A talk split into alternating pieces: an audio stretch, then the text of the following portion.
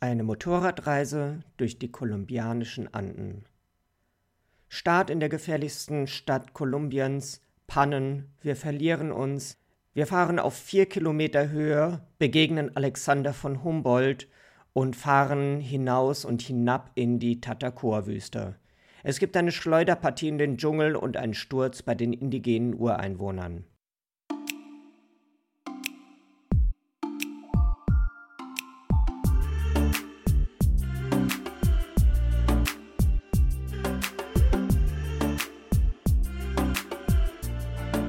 Voyage to go, der Weg ist das Ziel, dabei sein ist alles.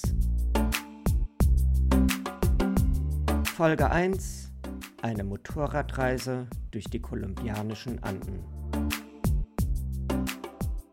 Meine meisten Reisen haben eine Verbindung zu anderen vorhergehenden Reisen und dieses Mal ist die Connection eine Begegnung in der kolumbianischen Salsa-Metropole Cali und eine Überquerung der Anden mit dem Motorrad. Davon möchte ich euch heute gerne erzählen und nehme euch dazu mit in den Dezember 2021. Durch die Reisebeschränkungen zur Eindämmung der Corona-Pandemie ist die Welt noch halb eingefroren. In den Länderübersichten findet man eigentlich nur in Südamerika quarantänefreie Einreisemöglichkeiten. Die Flugpläne sind total ausgedünnt und es ist sehr mühsam, irgendwo hinzukommen, auch nach Südamerika. Ich möchte gerne Motorrad in Südamerika fahren und am liebsten in einer Gruppe. Das Land ist mir genau genommen egal und ich möchte es eigentlich dem Zufall überlassen. Deswegen schaue ich einfach nur im Netz nach, wo vor Weihnachten noch eine Tour mit ein paar Leuten zustande kommt. Wie es der Zufall will, ist mein Reiseziel Kolumbien geworden. Mit vier anderen Leuten werde ich von Cali aus hinauf auf fast vier Kilometer Höhe in die Mittelkette der Anden fahren, auf der anderen Seite wieder herunter und dann nach Süden zwischen der östlichsten Andenkette und der mittleren Andenkette im Tal des Rio Magdalena nach Süden.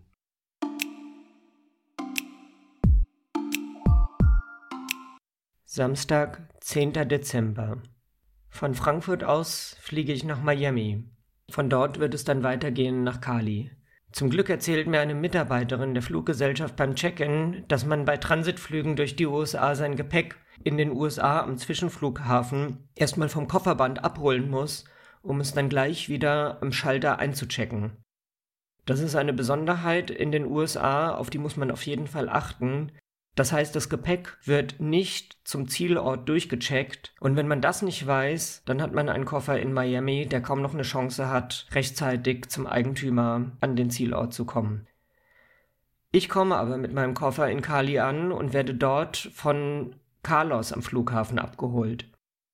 Der sammelt alle Teilnehmer der Tour ein und im Auto von Carlos sitzt auch schon jemand, nämlich Sean aus London. Wir machen einfach nur etwas Smalltalk und kommen dann schon bald am Hotel an den Berghängen von Cali an.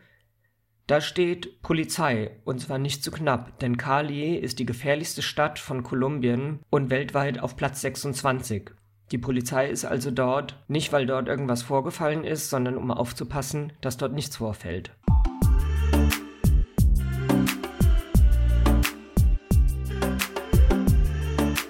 Sonntag, 11. Dezember. Heute Morgen esse ich zum Frühstück Reis und Bohnen mit einem Spiegelei obendrauf.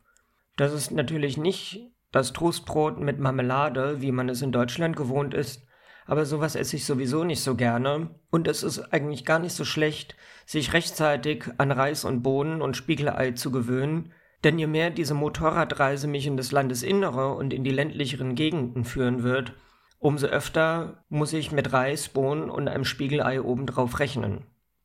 Gestern hatte ich ja schon Sean aus London im Auto kennengelernt. Der wird auch bei dieser Tour durch Kolumbien mit dabei sein. Und jetzt beim Frühstück habe ich endlich mal die erste Gelegenheit, mit ihm richtig ins Gespräch zu kommen. Es stellt sich raus, dass er ein sehr angenehmer, humorvoller und kultivierter Zeitgenosse ist. Wir unternehmen sofort eine gemeinsame Wanderung in die Innenstadt von Cali.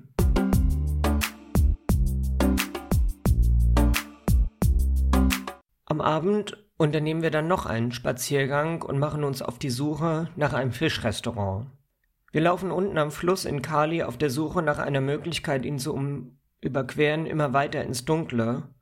Irgendwann erinnere ich uns einfach mal dran, dass man es den bösen Jungs doch nicht ganz so einfach machen darf, uns auszurauben.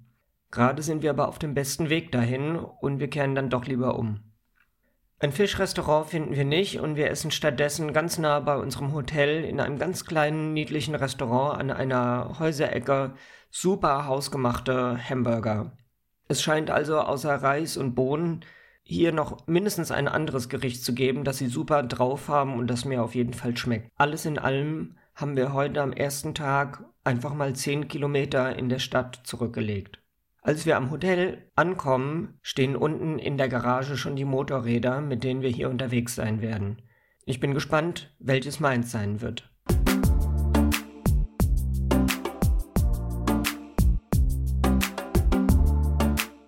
Sonntag, 12. Dezember.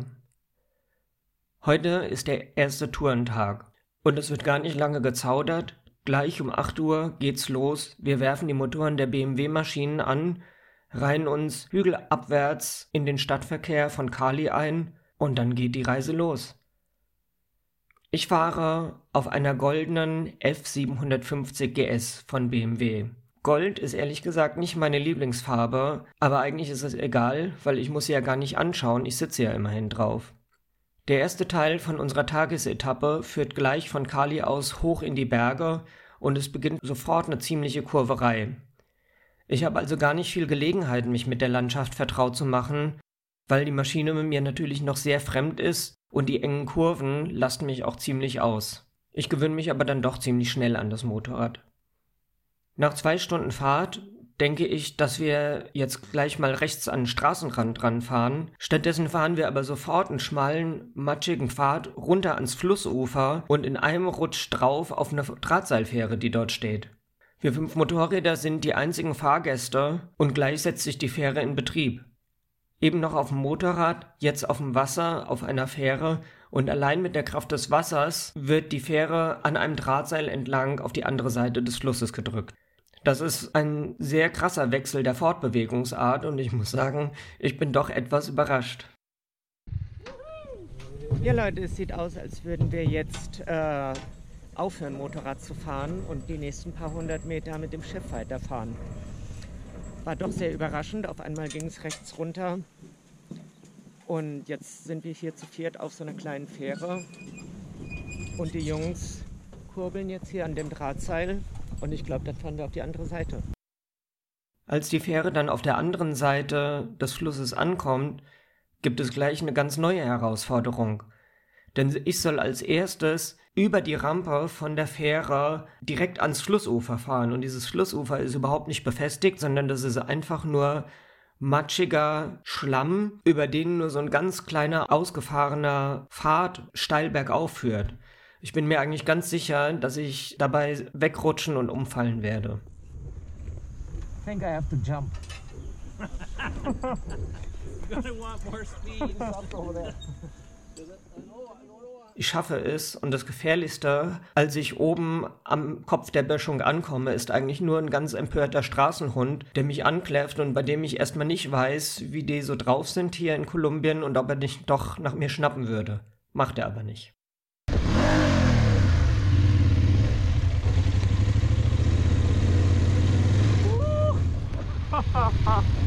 oh, Dios mío.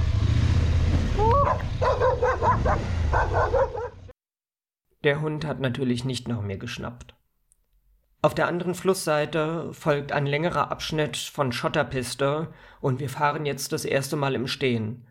Bislang habe ich allerdings kaum Offroad-Erfahrung auf dem Motorrad. Im Laufe des Tages kommen wir immer mal wieder durch Regenschauer, aber durch die hellen Wolken am Himmel sind wir uns eigentlich sicher, dass die alle nicht lange andauern werden und sie tun es auch nicht. Am Nachmittag aber verfinstert sich der Himmel dann doch sehr, und alle bis auf mich ziehen wenigstens einen Teil ihrer Regenkleidung an. Ich lege es natürlich mal wieder darauf an, herauszufinden, wie dieser Andenregen mit meiner weitgehend wasserdichten Motorradbekleidung umgehen wird. Und ich kann euch sagen, der Regen in Kolumbien hat auf der Skala nach oben kein Ende. Wenn es schon wie aus Eimern gießt und man denkt, es kann eigentlich gar nicht mehr schlimmer werden, absoluter Wolkenbruch, dann wird es fünf Minuten später nochmal krasser. Und wenn man dann denkt, mehr kann es eigentlich gar nicht sein, weil man einfach nur noch durch Wasserwände durchfährt, dann wird es fünf Minuten später nochmal heftiger. Unser Tagesziel ist Salento und als wir dort ankommen und vom Motorrad steigen, läuft mir tatsächlich das Wasser aus den Ärmeln raus. Richtig schlimm ist das natürlich nicht, weil der Mensch ist weitgehend wasserdicht und man kann eigentlich nur einmal richtig nass werden. Ich finde, das ist nichts, was nicht nach ein paar Minuten unter einer heißen Dusche wieder geregelt ist.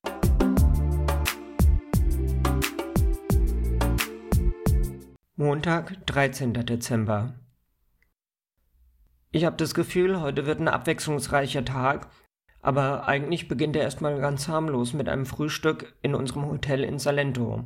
Die anderen haben gestern im Rahmen eines Kennenlernprozesses schon erste Experimente mit Schnaps und Longdrinks gemacht und sind heute nicht so taufrisch, wie sie gestern noch waren. Trotzdem sitzen wir um 8 Uhr morgens auf den Motorrädern und fahren gleich super steil in Salento bergauf zu einem Aussichtspunkt. Von dort hat man einen super Blick auf die Vulkanlandschaft, die jetzt vor uns liegt. Dann fahren wir aus Salento raus auf einen Feldweg, der nur mit ganz grobem Feldstein gepflastert ist. Die sind nass und wo die Feldsteine nicht nass sind, da ist es matschig und deswegen auch rutschig. Eine neue erste Erfahrung, das gebe ich zu, aber es klappt ganz gut und wir kommen irgendwann an einer Finca, einer Kaffeeplantage an. Was macht man auf einer Kaffeeplantage? Man trinkt als allererstes erstmal einen ordentlichen Kaffee. Auf dieser Pflanzung treffen wir einen Mitarbeiter der Finca, der heißt Andres, spricht super gut Englisch, natürlich seine Muttersprache Spanisch und überraschenderweise auch ein wirklich sehr gutes und verständliches Deutsch, denn eigentlich hat er mal Deutsch studiert. Wir waren gerade nach ungefähr einer Stunde Fahrt hoch in die Berge von Salento aus auf ziemlich schlammigen und gepflasterten Schotterstraßen, so kann man es glaube ich nennen, auf einer Kaffeeplantage und mitten in dieser Kaffeeplantage wächst auch die Pflanze Achote. Achote benutzen die Ureinwohner, um sich zu bemalen. Ähm, und wenn jemand die Gelegenheit hat, sich zu bemalen, dann bin es natürlich ich. Wieder über den grob gepflasterten Feldweg bergauf erreichen wir die Hauptstraße. Aber jetzt hat eines der Teammitglieder Probleme mit dem Vorderrad. Denn da haben sich zwei Speichen gelöst und die Schrauben, die diese Speichen festhalten sollten, sind verloren gegangen. Das bedeutet, dass wir doch gegen unsere Planung in die Stadt Pereira hineinfahren müssen. Und in einer nicht ganz feinen Gegend müssen wir die unterschiedlichen Motorradwerkstätten abklappern und uns jemanden suchen, der diese Speichen wieder befestigen kann das ist gar nicht so einfach, denn an so einer BMW GS-Maschine sind diese Speichen wie fast alles andere auch mit sogenannten Torx-Schrauben festgeschraubt. Die gibt's schon in Deutschland nicht überall, geschweige denn in Kolumbien. Wir finden dann eine Werkstatt und nutzen die Wartezeit während der Reparaturarbeiten für das Mittagessen in einer typisch kolumbianischen Gastwirtschaft. Mein Kumpel Sean kann mit dem einfachen kolumbianischen Essen nichts anfangen, aber ich habe mich schon längst an gegrillten Schweinespeck, Reis, Spiegelei, Bohnen, Avocado und darauf noch eine frittierte Plantane gewöhnt. Trotzdem müssen wir nach dem Mittagessen noch eine ganze Weile warten, bis das Motorrad wieder fahrbereit ist. Als es dann soweit ist, fahren wir auf die Hauptstraße, doch da fängt bei dem Teammitglied gleich wieder der reparierte Vorderreifen an zu flattern. Die Speichen haben sich also doch wieder gelöst und er muss zurückfallen. Aber die Strecke, die jetzt vor uns liegt, ist wie eine Rennstrecke mit langgezogenen Kurven, links und rechts abwechselnd. Sean, Jonathan, ein pensionierter Flugkapitän aus Utah und ich, wir fahren eine möglichst optimale Kurvenlinie und können uns da mal richtig austoben. Es gibt kaum Verkehr und ich fahre für meine Verhältnisse die Kurven so gut kontrolliert, tief und schnell wie noch nie auf so langen Strecken am Stück. Als wir dann oben hinter Pereira auf dem Hügel angekommen sind, haben wir noch ein anderes Teammitglied verloren, nämlich Aaron. Der ist eigentlich Ölarbeiter aus Kanada, ist bei dieser Tour auch mit dabei, aber jetzt eben nicht mehr. Wir warten noch eine ganze Weile, dann fährt einer von uns zurück, um zu schauen, was mit Aaron passiert ist. Zum Glück nichts Schlimmes, denn er ist einfach nur falsch abgebogen, weil er einfach immer sehr weit zurückgefallen ist. Das heißt, wir müssen jetzt in die Stadt reinfahren, die wir eigentlich umgehen wollten, um Aaron dort wieder aufzusammeln. Und natürlich stecken wir gleich mitten im Stadtverkehr fest und stehen eigentlich an jeder Ampel. Als wir von dort dann endlich freigekommen sind, fahren wir hoch in die Berge, über die mittlere Andenkette, richtig hoch, fast 4000 Meter Höhe. Wir wissen, auf der einen Seite der Anden oder dieser Andenkette kann ein Klima sein, und auf der anderen kann ein Mikroklima sein, das sich von der Seite komplett unterscheidet. Hier oben ist es ein bisschen schattig. Wir sind jetzt oben auf dem Vulkan oder am Rande des Vulkans. 3006, ja, nein, 3680 Meter. Wir haben eine extra Lage angezogen und noch unsere Sachen als Regenschutz. Die haben wir bisher nicht gebraucht. Jetzt geht es wieder bergab. Ich glaube, wir werden sie auch nicht brauchen. Auf der anderen Seite der Passhöhe fahren wir auf einmal mitten in den Wolken, beziehungsweise durch eine Wand von Nebelwolken, die komplett undurchsichtig ist. Man kann teilweise kaum fünf Meter weit sehen, das ist der dichteste Nebel, den ich bisher erlebt habe. Mit eingeschalteter Warnblinkanlage fahren wir auf unseren Motorrädern, denn nur so kann man überhaupt noch die Distanz zum Vordermann und die Fahrlinie abschätzen, die er vor einem herfährt. Wir fahren noch ein Stück weiter und haben aber sehr viel Zeit gebraucht für diesen Streckenabschnitt. Und auf einmal, so ist es eben am Äquator oder in Äquatornähe, wird es mit einem Schlag dunkel und der Verkehr wird noch abenteuerlicher, als er sowieso schon die ganze Zeit war. Wir müssen immer wieder in den Gegenverkehr hinein überholen, der kommt uns mit Fernlicht entgegen und, und teilweise sind die Beleuchtungseinrichtungen an den Autos einfach eine abenteuerliche Zusammenstellung, die einen in jeder Kurve blendet und man man kann eigentlich überhaupt nicht richtig vorhersehen, wie eng diese Kurven zu nehmen sind. Als wir dann endlich von den richtig hohen Bergen runter sind und langsam in die Ebene kommen, nehmen wir uns noch Zeit, um eine Flasche Wasser zu trinken. Dann treten wir die letzte Stunde Fahrt in die Ebene zur Stadt Honda am Rio Magdalena an. Erst um 20 Uhr abends erreichen wir sie. Wir essen noch schnell was zu Abend, besprechen dann den Tag und sind alle doch ziemlich überrascht, wie abwechslungsreich, aber auch wie anstrengend er gewesen ist.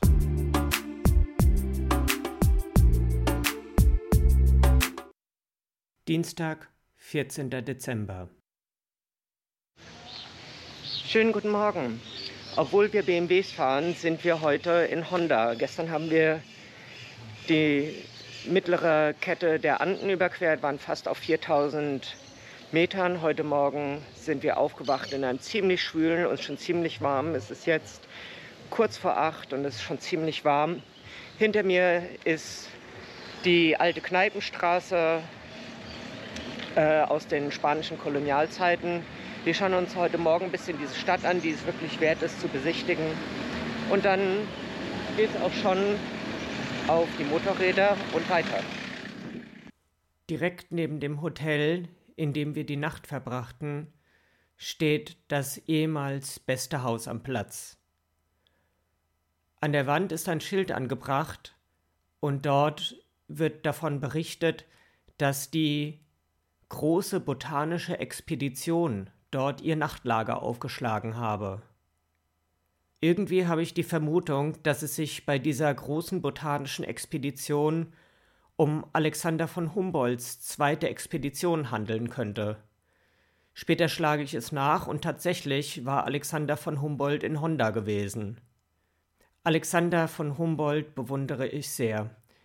Der Forschungsreisende und Abenteurer ist ein Mensch, mit dem ich mich sehr verbunden fühle für seine Zeit war er ein aufgeklärter und humanistisch fortschrittlicher Mensch. Ich nehme mir vor, zu ihm und seinen Reisen auch mal eine Folge zu recherchieren. In Honda scheint es, als wären wir die einzigen ausländischen Besucher in der Stadt. Denn sie liegt heute abseits der großen Verbindungswege und es kommen wahrscheinlich nur sehr selten ausländische Touristen hierher. Zu Alexander von Humboldts Zeiten war das umgekehrt. Damals blühte die Stadt in, mit der Lage am Rio Magdalena. Wäre sie heute leichter erreichbar, wäre Honda sicherlich eines der touristischen Highlights von Kolumbien. Hier ist es morgens schon heiß und schwül. beim Anlegen der Motorradkleidung läuft mir der Schweiß. Als es losgeht, fahren wir eine Weile am Rio Magdalena entlang. An der Grenze der Provinzen Tolima und Huila schieben wir unsere Motorräder auf eine Fußgängerfähre und überqueren ein weiteres Mal den Andenstrom. Auf der anderen Flussseite führt unsere Route auf einer harmlosen Schotterpiste weiter nach Villaviejo in der Tatacoa-Wüste. Schließlich führt die Strecke auf Asphalt und wir erreichen zur Mittagspause eine Raststätte, die viel Werbung mit ihrer Grillkunst macht, aber doch nichts anderes auf die Tische bringt als vier knochentrocken gebratene Fleischstücke. Wir wollen nicht klagen und bei über 30 Grad gibt es auch keine große Alternative, als weiterzufahren. Das tun wir nun auf ebener, sehr, sehr gerader Straße. Durch die Hitze kühlt der Fahrtwind überhaupt nicht mehr.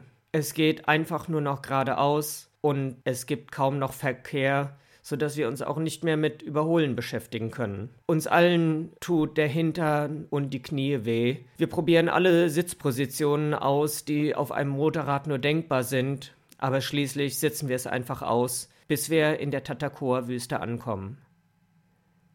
Dort erwarten uns bizarre Felsformationen und meterhohe Kakteen. In zügiger, stehender Offroad-Fahrt fahren wir über die kurvige Schotterpiste.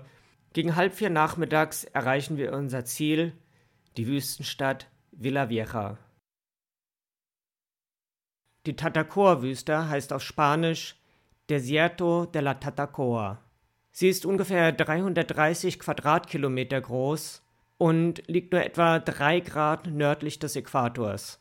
Die Durchschnittstemperatur in der Tatacoa-Wüste beträgt über 28 Grad. Ihre Entstehung verdankt die Wüste einer besonderen geografischen Lage genau zwischen den beiden Gebirgszügen der Zentral- und der Ostkordillere in einem Trockenbecken am Fuß der Ostkordillere. Dadurch liegt sie im doppelten Regenschatten von diesen beiden Kordilleren und bleibt auch in der Regenzeit fast ohne Niederschlag. Zusammen mit der hohen Durchschnittstemperatur reicht die Niederschlagsmenge von gerade mal 1000 mm pro Jahr nicht aus, um die Verdunstung auszugleichen.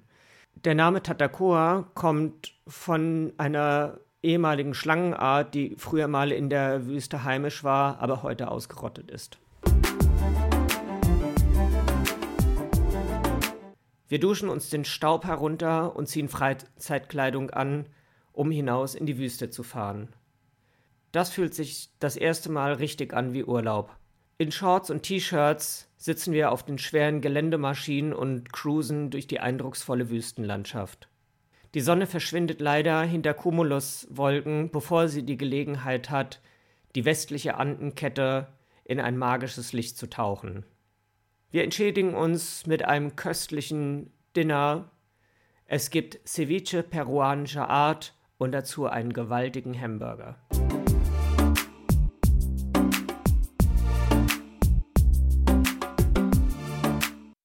Mittwoch, 15. Dezember. Der vierte Tag meiner Motorradreise wird der bislang herausforderndste. Zunächst müssen wir uns nämlich durch die Stadt Neva drängeln. Der Stadtverkehr ist für eine Motorradgruppe wie uns besonders schwierig, wenn man sich schnell verliert. Unser kanadischer Kollege Aaron ist besonders langsam und hat Schwierigkeiten beim Überholen im städtischen Gewühl den Anschluss zu halten. Schon am zweiten Tag hatten wir ihn ja einmal verloren. Als wir dann am Ortsausgang von Neva rechts Richtung Popayan abbiegen wollen, ist er auf einmal wieder weg. Wenn sowas passiert, schicken wir uns eigentlich gegenseitig WhatsApps mit unserer Position, sodass wir uns irgendwann wiederfinden können. Aber Aaron ist leider weiter in die völlig falsche Richtung unterwegs. Ich bin an der Abzweigung schon vorausgefahren und warte eine Dreiviertelstunde alleine im Wald. Richtig toll fühlt sich das nicht an. Schließlich vereinbaren wir mit Aaron, dass wir vorausfahren und uns an einem vereinbarten Punkt zum Mittagessen treffen. Das klappt sogar und gemeinsam fahren wir gestärkt einen sehr anspruchsvollen Offroad-Pfad steil in die Berge hinauf. Wieder sind wir in der mittleren Andenkette unterwegs. Im Stadtverkehr hat er definitiv keins, aber hier zeigt Aaron wirklich Talent und klebt mir am Hinterreifen und auch auf den schwierigsten Geländepassagen lässt er sich von mir nicht abschütteln. Als wir oben auf dem Gipfel angekommen sind, geht es bergab und der spannendste Teil beginnt. Die Strecke ist abwechselnd grober Kies oder Matsch und ist zunehmend auch von wassergefüllten Schlaglöchern übersät. Sie hat so enge Kurven und ist so steil, dass ich trotz Motorbremse ständig bremsen muss. Ich hatte schon überlegt, das ABS und die Traktionskontrolle am Motorrad auszuschalten, um im Notfall auch weiter bremsen zu können, hatte mich aber dagegen entschieden, weil ich dachte, es geht auch so. Das war aber doch ein Fehler, wie sich herausstellt. Denn an einem abschüssigen Stück mit weichem Schotter versuche ich so früh wie möglich zu bremsen, doch das ABS springt an und bei der Vorderradbremse passiert genau das Gleiche. Die Hinterreifen schrubben nicht mehr über dem Schotter, was mich wenigstens etwas abgebremst hätte. Stattdessen veranlasst das Antiblockiersystem einfach nur die Stotterbremse und ich rutsche über die Kurve hinaus, ein kleines Stück durchs matschige Gras und komme erst ganz kurz vor einem Abhang zum Stehen. Das Motorrad will umkippen, aber ich kann es gerade noch halten. Ich hupe sofort, weil ich diesmal die Letzte in der Gruppe bin. Wenn ich hier stecke bleibe, wird es eine Weile dauern, bis jemand mir zur Hilfe kommt. Ich hoffe, die anderen haben mich gehört und zum Glück hat mich der vorausfahrende Mike tatsächlich gehört. Schnaufend kommt er den Berg hochgelaufen. Zu zweit ist es dann überhaupt nicht schwer, das Motorrad aus dem Schlamm zu ziehen und mit großem Respekt vor den Kurven setze ich die Fahrt fort. Bald versperrt aber eine Gruppe junger Soldaten die Weiterfahrt. Das Gebiet hier wurde über Jahrzehnte von der linken FARC-Guerilla kontrolliert. Es herrschte damals Bürgerkrieg in Kolumbien. Ein mühsam erreichter Friedensvertrag, der die Entwaffnung der Guerilla erreicht hatte, ist in letzter Zeit wieder brüchig geworden. Manche ehemalige Guerilleros wollen wieder zu den Waffen greifen und ultrarechte Paramilitärs ziehen marodierend durch die Dörfer der Region. Aber diese jungen Männer sind offenbar Soldaten der regulären kolumbianischen Streitkräfte. Ich nehme an, dass sie mich kontrollieren wollen und krame schon meinen Reisepass aus der Motorradjacke, aber wir machen dann doch nur ein Foto zusammen und ich darf einfach so weiterfahren. Aber nur kurz, denn dann stehen wir auf einer schmalen Straße durch das nächste Dorf. Vor uns stehen Bagger und die haben schon einen großen Erdhaufen aufgeworfen und ein Graben klafft auf der ganzen Breite der Schotterpiste. So, die Motorradtour ist erstmal zum Halt gekommen, denn hinter uns wird gearbeitet. Das ist der einzige Weg, der durch dieses Dorf führt. Wir sind schon mal durch diesen Matschhügel gestiefelt, um auf der anderen Seite lauwarme Cola zu kaufen. Und ich kann euch sagen, sie war es wert. Ob man uns irgendwie doch an dem Erdhügel vorbeilassen könnte, fragen wir. Man kann nicht. Aber ehe ich meine Flasche dann ganz austränken kann, ist plötzlich der Graben verfüllt und verdichtet, die Motoren röhren auf und wir brausen davon. Nun sind es nur noch 70 Kilometer, eigentlich etwa eineinhalb Stunden Fahrt bis zu unserem Etappenziel San Agustin. Doch zuvor müssen wir noch ein weiteres Mal den Rio Magdalena überqueren. Und als wir das tun wollen, stehen wir wieder. Wir sind jetzt aber immerhin von den Bergen hier oben runtergekommen und sind jetzt unten und wir stehen nicht äh, wegen Bauarbeiten in dem Sinne, sondern wir stehen, weil diese Brücke hier neu gelb gestrichen werden muss. Muss natürlich sein. In 20 Minuten geht es weiter, heißt es, und dann geht es sogar schneller. Während ich die Jacke anziehe und den Helm aufsetze, donnert der aufgestaute Motorradpulk auch schon an mir vorbei. Auf der anderen Flussseite führt die kurvige Asphaltstraße erneut aus dem Tal in das Andengebirge hinauf. Ich nehme es sportlich und fahre voraus, erneut wieder alleine. Denn die anderen sind an einer anderen Baustelle aufgehalten worden. Ich parke das Motorrad am Rand der örtlichen Durchgangsstraße und mache es mir auf dem Sattel gemütlich, und ein bisschen später kommt auch schon Aaron hinter mir herangerollt. Gemeinsam warten wir auf die anderen Teammitglieder, ein junger Einheimischer namens Diego kommt heran und bittet um ein gemeinsames Foto. Das lässt sich machen, und als er wieder mit einem Bild von uns beiden und dem Motorrad auf seinem Handy davontrottet, kommen die übrigen drei dann auch angefahren. Dann ist es gar nicht mehr richtig weit, und wir erreichen San Agustin rechtzeitig, dass noch zwei Bier getrunken werden können. Wir duschen und pünktlich um sieben Uhr stürmen wir eine Pizzeria.